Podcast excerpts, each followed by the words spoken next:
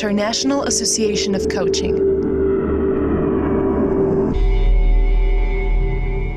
Home of the coaching masteries.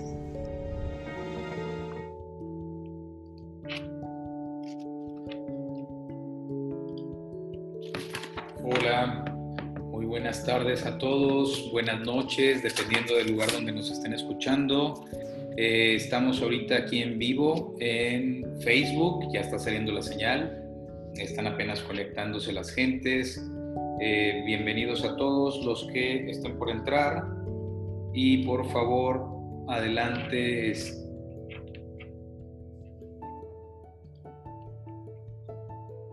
Bueno, bueno, bienvenido. Bienvenidos, están apenas conectando, ya estamos en sala, están entrando en estos momentos. Juan Manuel, buenas noches. Por ahí están entrando, buenas tardes. Eh, vamos, a, vamos a esperar a que se conecten algún poco más de gente eh, y en unos minutitos comenzamos, ¿ok? Estamos también transmitiendo en Facebook. El día de hoy vamos a estar con un coach de grandes vuelos, Roberto Montaño, quien nos está acompañando el día de hoy desde Querétaro.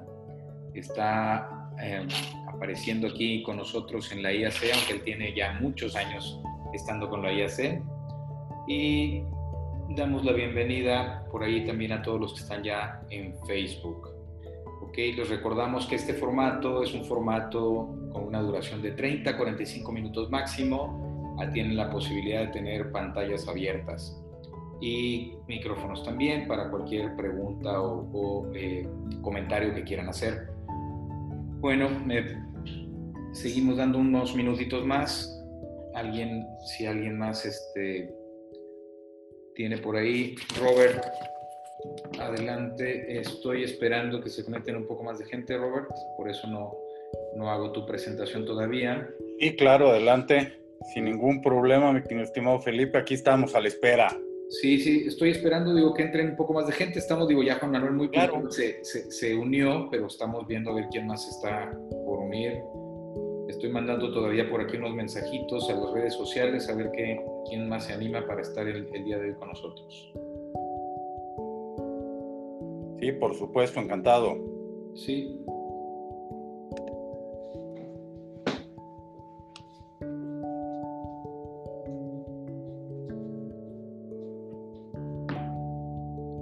¿Cómo estás, Juan Manuel? Buena tarde.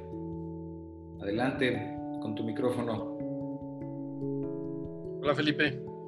Hola. ¿Cómo estás? Bien, bien. Allá sigues. En... Buenas tardes. Buenas tardes. Estás en, Pozos, ¿verdad? Sí, aquí en mi estudio. Cierro a las 8, pero ahorita está muy tranquilo, entonces me animo a estar por ahí un ratito más. Aprovechar el tiempo. Muy bien, perfecto. Pues, pues bienvenido. Oye, este. Gracias. Pues yo creo que, mira, ya son 19 con 5 minutos y el tema es, y el chiste es que sea algo mucho más fluido. Entonces, bueno, vamos empezando. Eh, déjame presentarte, Juan Manuel, y a todos los que estén por ahí en, Facebook ya conectados. Roberto Montaño Tom, Thompson, Master Coach Neuroemocional. Desde niño ha sido muy, están entrando, desde niño ha sido muy proclive al todo el tema de negocios, te voy a dar el co-host también, este, Robert, para que tú también le des admisión a los que van uniéndose, ¿sí? Por favor. Claro, encantado. Roberto ha sido desde muy, desde muy pequeño proclive a los negocios, ha sido emprendedor y empresario toda su vida, vendiendo bienes, servicios producidos por su negocio y también de terceros. Estudió la carrera de arquitectura en la, unidad, en la Universidad de Anáhuac del Norte, en la Ciudad de México, y aunque nació en la ciudad de Guadalajara, Jalisco, pues pasó allá en la Ciudad de México esa parte de su vida. A inicios del siglo XXI se certificó como coach de programación neurosemántica. En ese proceso es el que surge la idea de empezar a escribir y es autor de un libro que se llama Bailamos, llevando la relación al siguiente nivel. y del modelo AGNE, Autogestión Neuroemocional. Actualmente tiene un contrato con la compañía bookboon.com para desarrollar cinco libros, el primero ya disponible, el segundo en desarrollo. Ha importado el modelo de empresas transnacionales, nacionales e instituciones de enseñanza superior como Pizza Hut, Kentucky, eh, PepsiCo, Roche France, entre otras.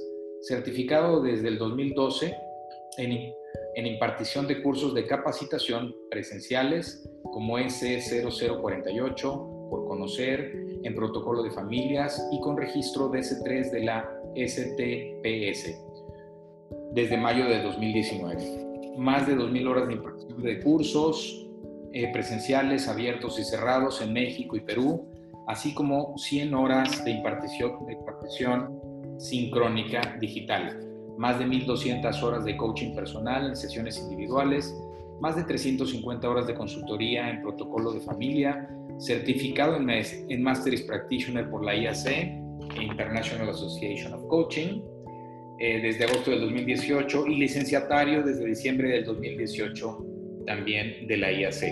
Actual finalista en el Dubai SME 2020. Las emociones están presentes de manera constante en toda interacción y decisión humana. AGNE es la herramienta precisa y necesaria para poder tomar conciencia plena de ellas. El objetivo del coaching neuroemocional es proveer y generar esa herramienta. Y el día de hoy Roberto nos presenta emociones en la cultura organizacional, la importancia del factor humano en todas sus dimensiones. Así que pues los dejo, bienvenidos todos los que ya se están conectando y a los que están en, Facebook, también bienvenidos. Mi nombre es Felipe Uribe, Jaime es eh, líder del capítulo México para la IAC. Bienvenidos, que disfruten la sesión. Eh, cualquier comentario pueden abrir sus, eh, sus micrófonos y sus cámaras. Muchas gracias. Bienvenido, Roberto.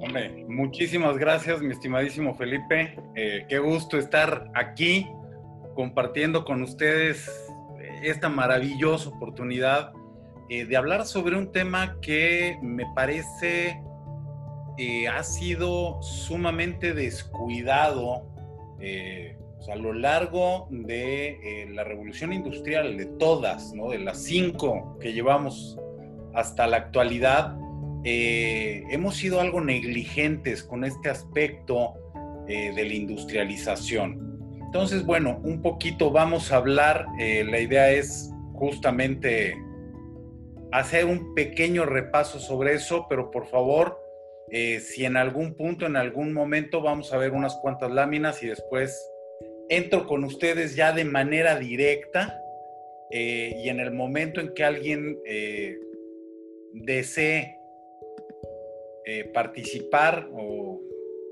eh, comunicarme cualquier idea, por favor siéntanse con toda la libertad de hacerlo.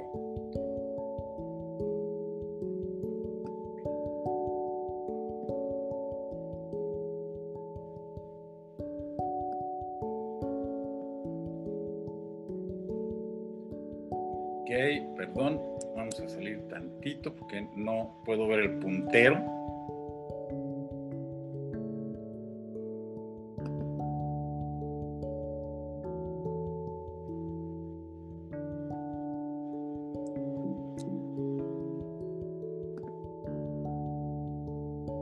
Ok, bueno. Eh, espero que no se vean las imágenes este, tapando, vaya, del, del Zoom. Se ve, no lo... se ve, muy bien, Robert, se ve muy bien. Estamos viendo prácticamente tu semblanza, es lo que estamos viendo ahorita. Exacto. Perdón, es que no me dejes este... Ahora sí que no veo el puntero, no sé por qué es la primera vez que sí me pasa esto. Así sucede de repente.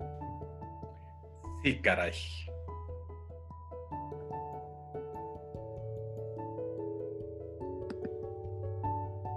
Estamos viendo en pantalla, ya pusiste, ya salió la imagen del libro, Bailamos y Derribando Prejuicios.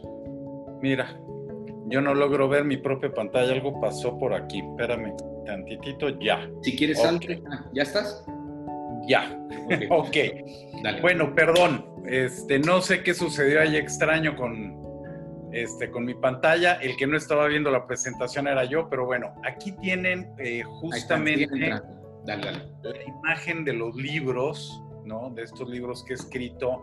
Y déjenme les platico un poco esta historia porque me parece que es, ah, es importante, es interesante, eh, pues estableciendo un poco la semblanza de lo que ha sido el modelo. Ahorita lo vamos a ver. Eh, cuando yo empecé la certificación fue porque yo tuve oportunidad de convivir durante una temporada eh, con uno de los dos coautores o creadores de la PNL. Eh, a mí en lo particular me tocó estar con Richard Bandler durante una temporada pues interesante, algo así como alrededor de seis meses, debido a un proyecto conjunto en el que estuvimos trabajando con otro amigo. Y la verdad es que me pareció muy interesante todo aquello. En aquel entonces, evidentemente, eh, no tenía como tal conciencia de lo que era el coaching, no me había tocado, estoy hablando de principios de este siglo, pero la realidad es que me gustó. Ya había yo entrado de una forma o de otra, eh, por influencia de mi mamá, en ah, contacto con distintos aspectos de la psicología, a pesar de que ella no era psicóloga ni mucho menos, pero le gustaba, le interesaba el tema ¿no? del desarrollo humano. Y en el momento en que yo empiezo la certificación, bueno, empiezo a encontrar cualquier cantidad eh, de herramientas maravillosas acerca eh, de todo esto, ¿no? Y bueno, me encantó. Una de las cosas que a mí me quedó claro desde el principio es, todo esto iba muy enfocado en aquel entonces y era o fue como eh, me vendieron en aquel entonces la certificación que yo hice, coaching ejecutivo. Había que trabajar con las empresas, con los directivos, eh, con los ejecutivos de las empresas y demás pero desde aquel entonces me pareció que era muy eh, recomendable el hacer algún tipo de intento por llevar esto eh, propiamente a la familia, al punto de origen, a, la casa, ¿no? En donde asumimos y empezamos a crecer eh, como personas y vamos adquiriendo todas estas cosas, eh, todos estos principios, todos estos hábitos, esta manera de responder, ¿no? Y bueno, fue donde surgió la idea de ese primer libro. Y ese primer libro eh, para mí planteó ese parteaguas de decir, bueno, ok, ¿en qué habría que trabajar? Eh, en la formación de los jóvenes, de los hijos, o en la pareja. Y a mí en lo personal me pareció eh, que enfocarlo en la relación de pareja era realmente una manera de empezar a entender o a influir en cómo eh, iban creciendo las siguientes generaciones. De hecho, incluso en aquel momento yo ya era padre de, mis dos primeras hijas, tengo un tercer hijo, eh, pero en aquel entonces me pareció que era incluso una manera de dejarles un legado a mis propios hijos, ¿no? Cómo ser mucho más asertivo en la manera de poder eh, elegir el tipo de relación eh, sentimental en la que quieres estar involucrado, ¿no? Más si es a largo plazo.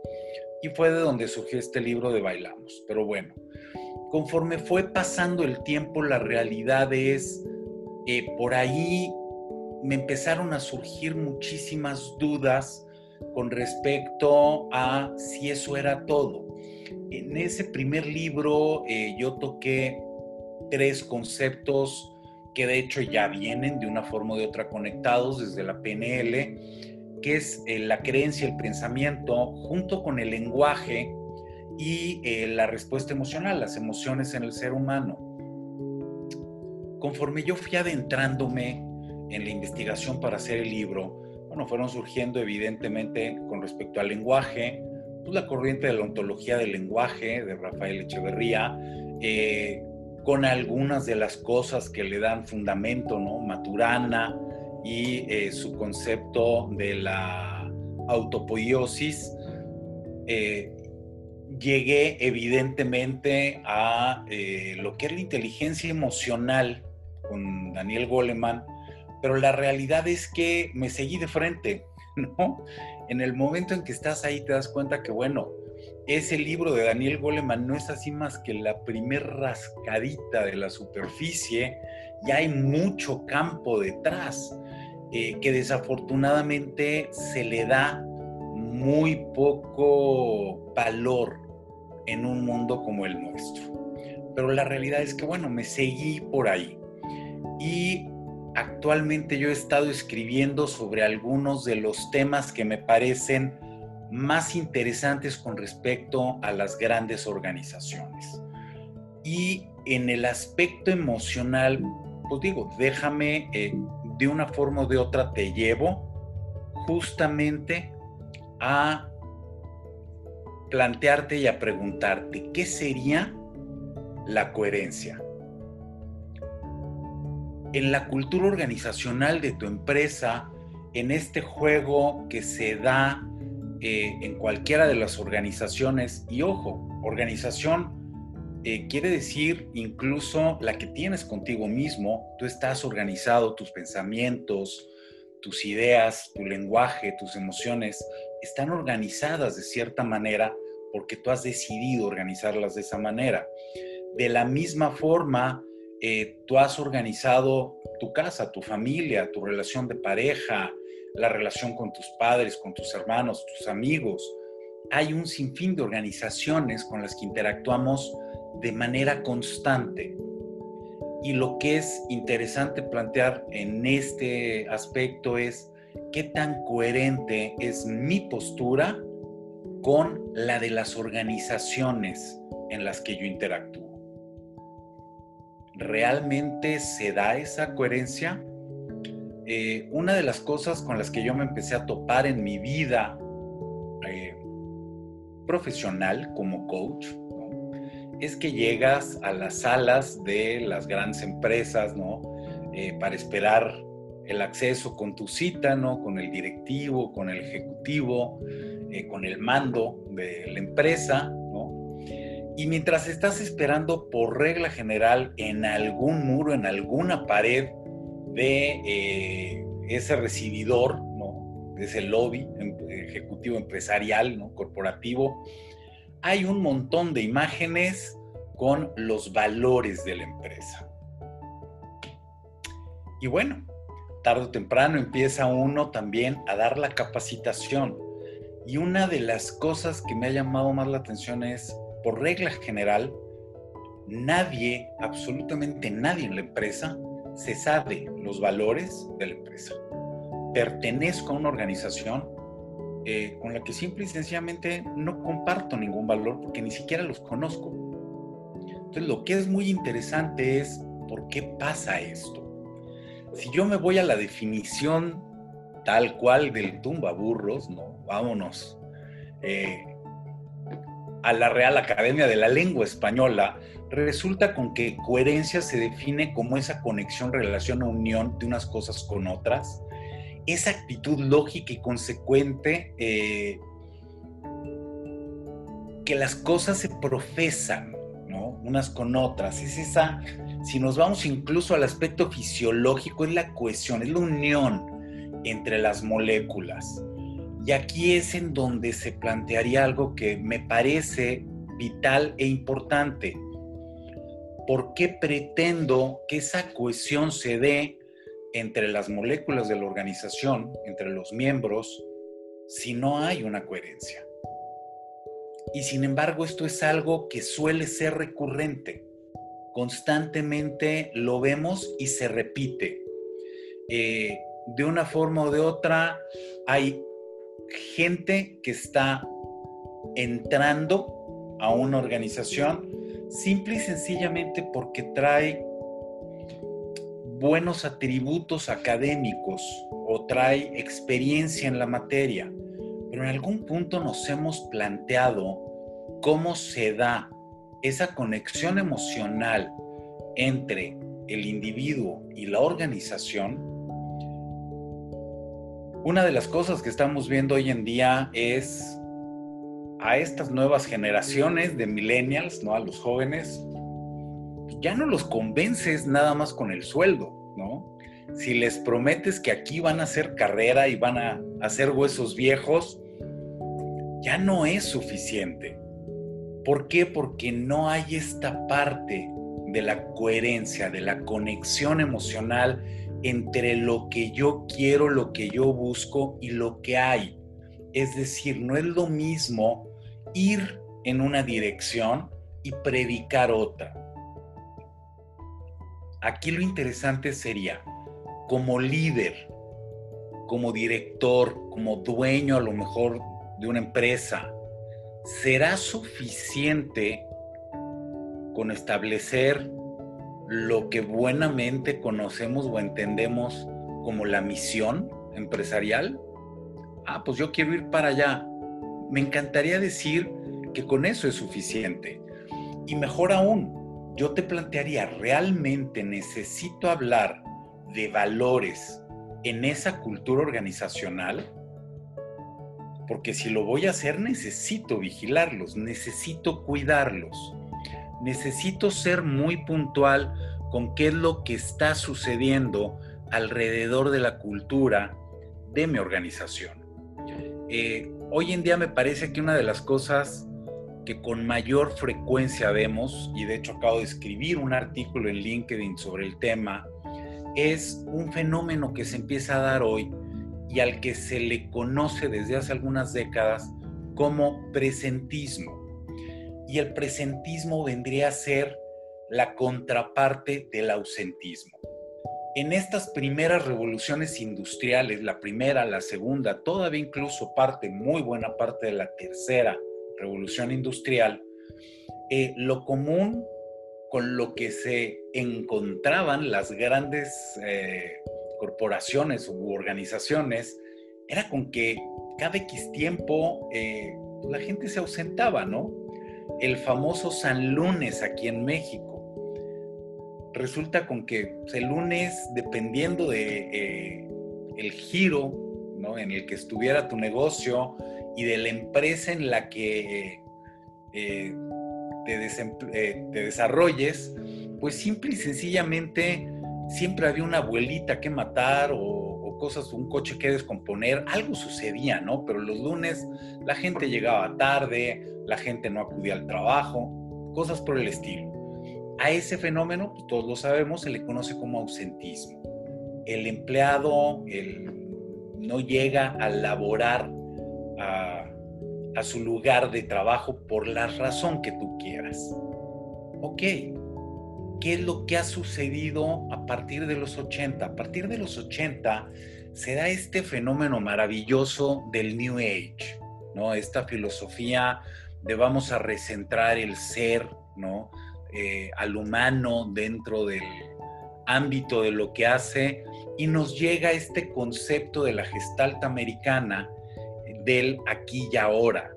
Y entonces hay que estar aquí y ahora y curiosamente se revierte este evento y nace el presentismo. ¿A qué se refiere el término de presentismo? Simple y sencillamente esta fuerza laboral que está en ah, donde debe de estar técnicamente, es decir, en las instalaciones laborales, pero de hecho de eso, perdón, a que esté realmente haciendo parte de su labor hay mucha diferencia.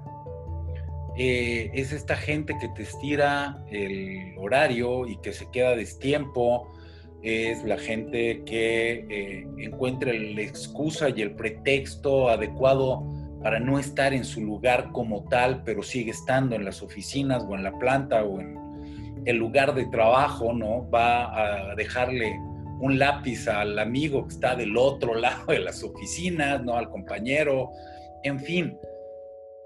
Es esta actitud de estar por estar. Y me parece que es algo que se ha vuelto mucho, muy común. Y aquí es en donde las emociones empiezan a entrar de una manera eh, sumamente incisiva en el quehacer humano.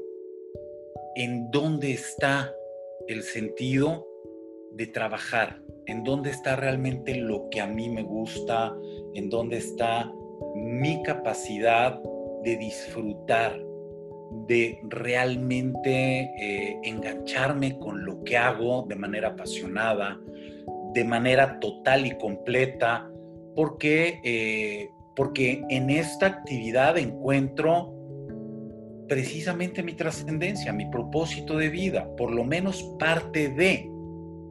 Y resulta con que no. Hoy en día cada vez tenemos a más gente incierta, insatisfecha, insegura con lo que está haciendo. ¿Por qué? Porque pues simple y sencillamente no existe esa cohesión entre los miembros y la organización. Es decir, quienes conforman esa organización, no hay una cohesión entre ellos. Ya no hablemos de los distintos niveles, ¿no? Es decir, eh, si aquí estamos hablando de los mandos medios y altos con respecto al empleado común, ¿no? Al operador como tal, bueno, ¿qué te puedo decir? No existe, ¿no? Muy difícilmente la encuentras. Y aquí lo interesante sería ver por qué, por qué se da esta situación. Y aquí entonces me gustaría llamar tu atención sobre esta frase que se me hace maravillosa. Esto es de Mark Twain. Probablemente a él como autor mucha gente no lo ubique, pero bueno, seguramente todos hemos hablado, eh, perdón, escuchado hablar de Tom Sawyer y de Huckleberry Finn. Perfecto, él es el autor, es el autor de estos personajes y de sus libros. Y él dijo en algún punto que los dos días más importantes en tu vida son el día en que naciste y el día en que entiendes para qué naciste. Y una de las cosas que me parecen maravillosas con respecto a esto es entender que esto aplica también para las corporaciones, para las organizaciones, para las empresas. Es importante que sepamos qué día hay que celebrar el aniversario de la organización. Sí, claro, es muy importante. Pero será más importante entender para qué existe esta organización. Te lo dejo de tarea. A mí en lo personal me parece que sí. Creo que en el momento en que no hay una claridad sobre cuál es el razón, eh, cuál es el motivo, la razón de que esta organización exista, pues simple y sencillamente no tiene razón de existir. ¿A qué me refiero con esto? Me parece que constantemente caemos en este garlito, en esta trampa de arena de creer eh, que si a mí me ofrecen el dinero que yo quiero a cambio de mi labor, de mi trabajo, de mi esfuerzo, esa es la empresa con la que debo de estar. Y como empresa, como organización, caemos en el otro lado, ¿no? o sea, está aquí la gente que cumple con los requisitos que yo busco, que yo necesito, pero eh, además está dispuesta a trabajar por lo que yo estoy dispuesto a pagarle. Mm, me temo que si lo llevamos a otro ámbito, estas dos posturas tienen nombre y normalmente los denominaríamos mercenarios. Me voy con el mejor postor. Quien mejor me pague, quien me llegue al precio, es quien va a estar eh, disfrutando de mis habilidades, de mis competencias laboralmente me parece que hemos caído en eso. Hemos caído en esta cuestionable disposición a simple y sencillamente contratar a cualquier persona que cumpla con el perfil académico y empírico que yo recreo, que yo requiero, perdón, que yo necesito. Y esta parte me parece que es muy delicada en qué punto he establecido la cultura organizacional, los principios, los fundamentos, esta estructura interna de la organización, en donde quedan reflejados, para mi gusto, lo que debe de ser la misión, el propósito y la visión. Eh, compartimos por qué yo en lo personal no considero que los valores deban incluirse. Si yo me voy al origen del concepto, esto se da en la filosofía. Y en la filosofía, eh, los valores pertenecen a la moral. Y la moral es eh, todo este esquema de interacción social. Es decir, los valores cambian con respecto a eh, el lugar en donde estoy, al tiempo que me tocó vivir, a la ubicación geográfica, a la cultura en la que me estoy desarrollando. Entonces, los valores que yo establezco, es decir, si hablamos, por ejemplo, de puntualidad, eh, ¿será lo mismo hablar de puntualidad en México que hablar de puntualidad en Inglaterra? Pues me parece que son cosas muy diferentes. Entonces, hablar de que tengo valores que deben moverse junto con la organización a través de un planeta que cada vez se hace más pequeño, se me hace temerario. Lo que yo puedo entender o puedo comprender como un valor en mi punto de origen, en el lugar en donde yo fundo una empresa, es muy posible que no sea entendido de la misma manera en otro punto geográfico del planeta. Entonces me parece que más bien deberíamos empezar a poner la atención a los principios humanos. Los principios son esta parte ética y todos los entendemos. Los principios son ocho y son universales.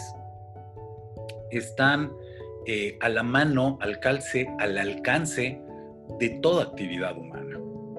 Entonces, más que hablar de, eh, de valores, perdón, creo que habría que hablar de eh, principios en las organizaciones. Y aquí es en donde tenemos por regla general una serie de asegúnes y de problemas muy peculiares. Hoy en día me parece que en la industria en general todos hemos escuchado o hemos estado en algún lugar en donde se ha eh, este, implementado algún proceso lean, ¿no? Estos procesos esbeltos wow, se pusieron de moda, ¿no? Repentinamente todo tiene que ser esbelto, ¿no? La producción, la administración, la venta, todo es esbelto. Eh, incluso hoy en día ya tenemos, se puso de moda hace, no sé, seis, ocho años, este concepto del mapeo del negocio a través de un canvas, ¿no? Eh, bueno, resulta con que ahora ya hay un lean canvas, ¿no? Un canvas esbelto, que es uno, wow, caray, todo es esbelto pero realmente le estaremos poniendo atención a lo que hay que ponerle atención sobre el origen del concepto de Lean Manufacturing, es decir, el Toyota Way. Si yo me voy al Toyota Way, el Toyota Way tiene una operación y una función muy específica. Estamos hablando de una empresa que lleva un siglo, más de un siglo ya de fundada. Empezaron a operar a finales del siglo XIX y para cuando ellos llegan a este concepto y están hablando eh, justamente de establecer el Kaizen, que tanto nos gusta en las empresas, ellos hablan que el primer paso, la primer sección del Toyota Way, debe de ser una filosofía a largo plazo. Requiero de un propósito para la organización. Si no tengo este propósito, me voy a perder en el camino.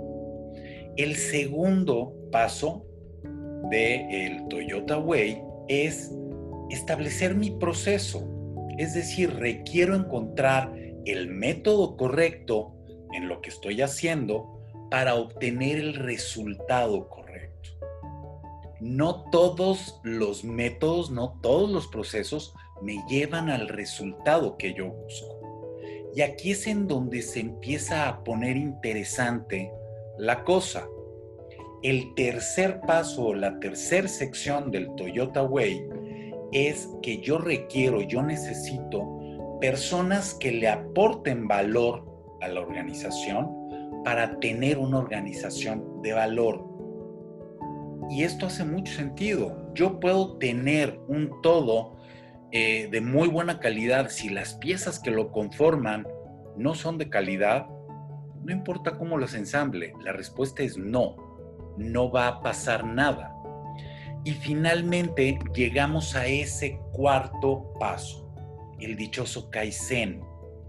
Y en él nos establecen que a través del método correcto, con el resultado correcto, con las personas de valor que me generan una organización de valor, pero ojo, con una filosofía a largo plazo que esté entendida en todas estas dimensiones, es en donde se va a dar el aprendizaje al interior de la organización. Es decir, ya tengo una organización que es capaz de aprender de sí misma, de sus propios procesos y por lo tanto es capaz de generar respuestas adecuadas, mejoras continuas. Y esto me va a llevar a esta superación del mismo proceso. Normalmente mi experiencia, lo que yo he visto es la inmensa mayoría de las empresas entran a trabajar solamente en esta última sección. Quiero implementar un cambio de cultura y lo único que hago es trabajar en el proceso, en este proceso. Es decir, en cómo eh, genero este aprendizaje y esta respuesta y esta medición.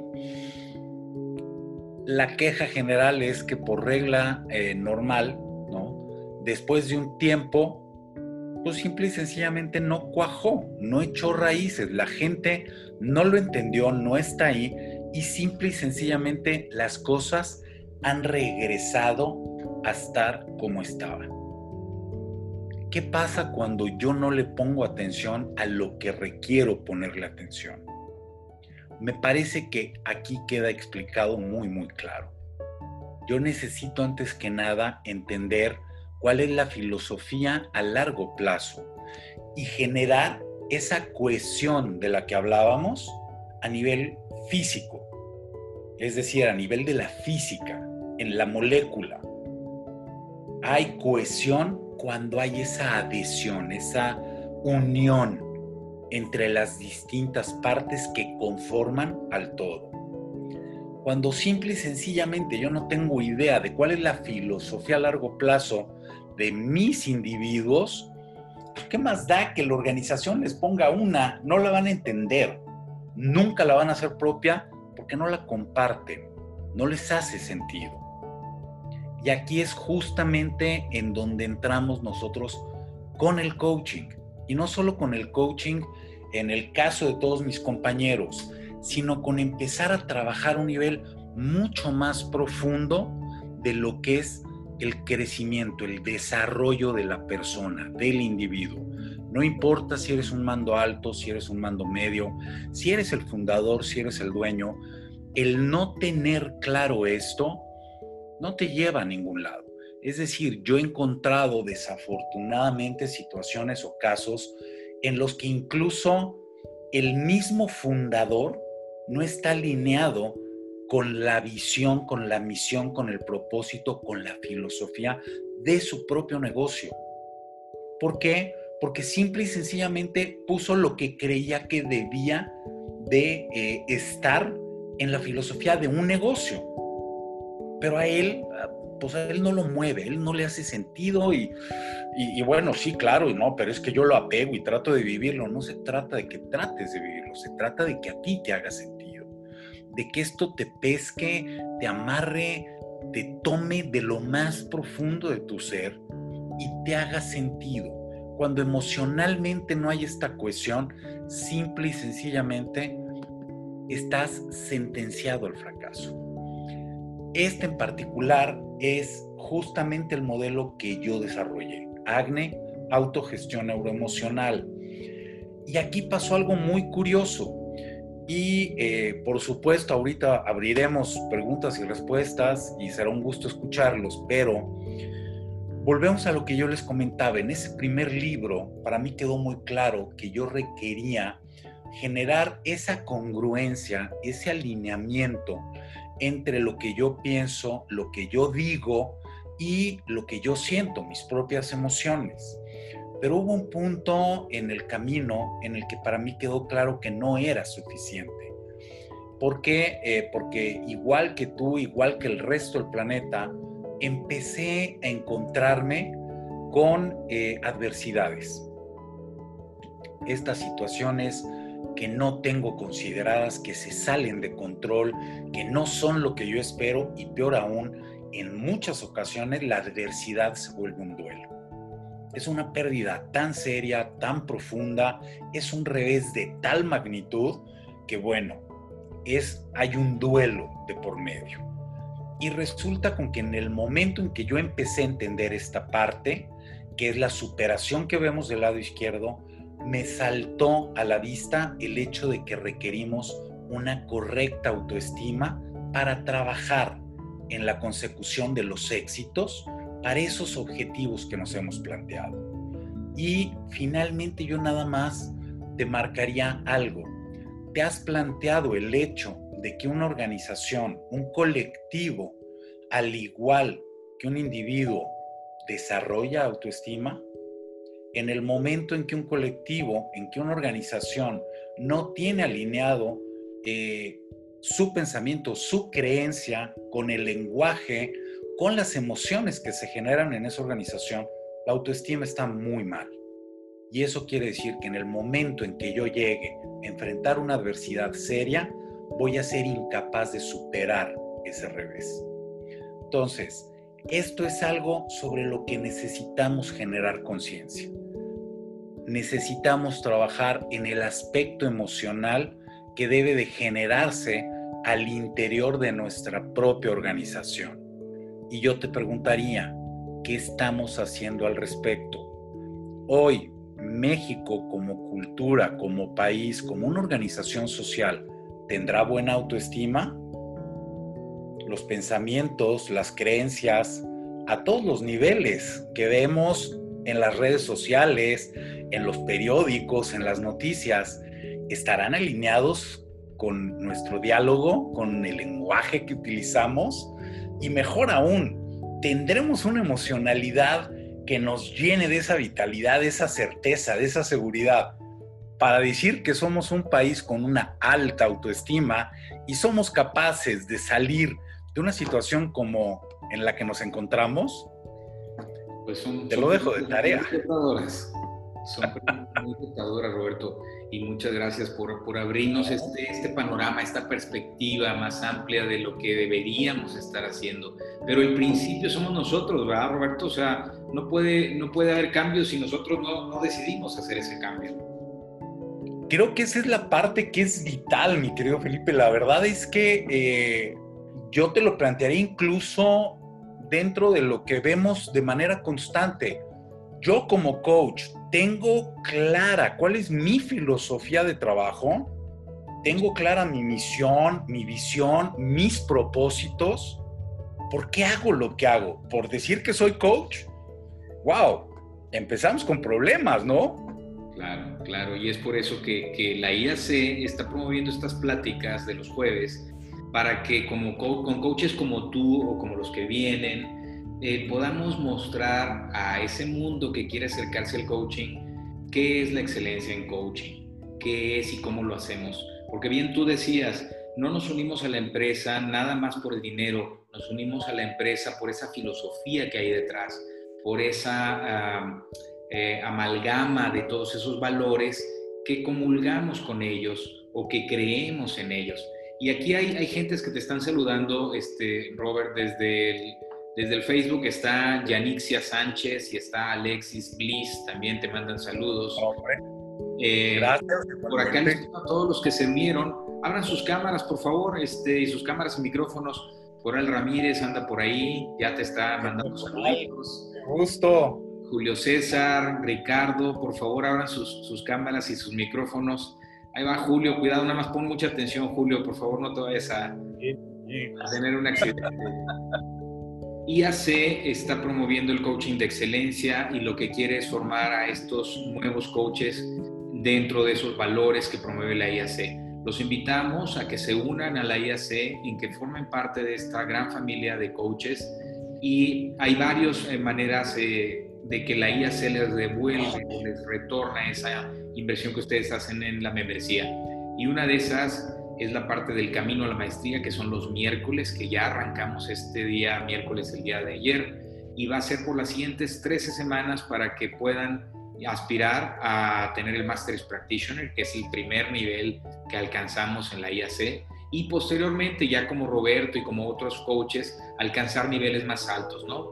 Entonces, sean bienvenidos. Yo primero quiero agradecer, Roberto, muchísimas gracias de corazón de todo, todas tus palabras.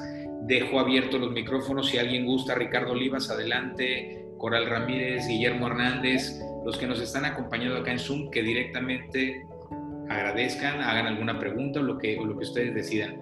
Voy a detener la transmisión en Facebook nada más y nos seguimos aquí en la sala. ¿Ok? Muchísimas gracias a nuestros amigos de Facebook que nos estuvieron siguiendo. Adelante. Y si me permites, creo que una de las cosas que serían también importantes establecer, mi querido Felipe, es no solo si estás buscando ser coach, si estás buscando coaching, si tú necesitas un proceso de acompañamiento de estos, busca que quien te va a acompañar tenga esta certificación. Eh, me parece demasiado valioso lo que estás poniendo en manos de alguien más como para eh, ponerlo en manos de alguien que no tenga estas competencias.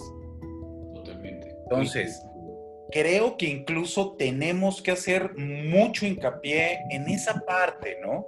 Eh, estás buscando un coach para ti, busca uno que esté certificado, busca uno que realmente va a dar el ancho y se va a comprometer contigo a cuidar tu proceso, a realmente facilitarte y acompañarte en el logro de esos objetivos.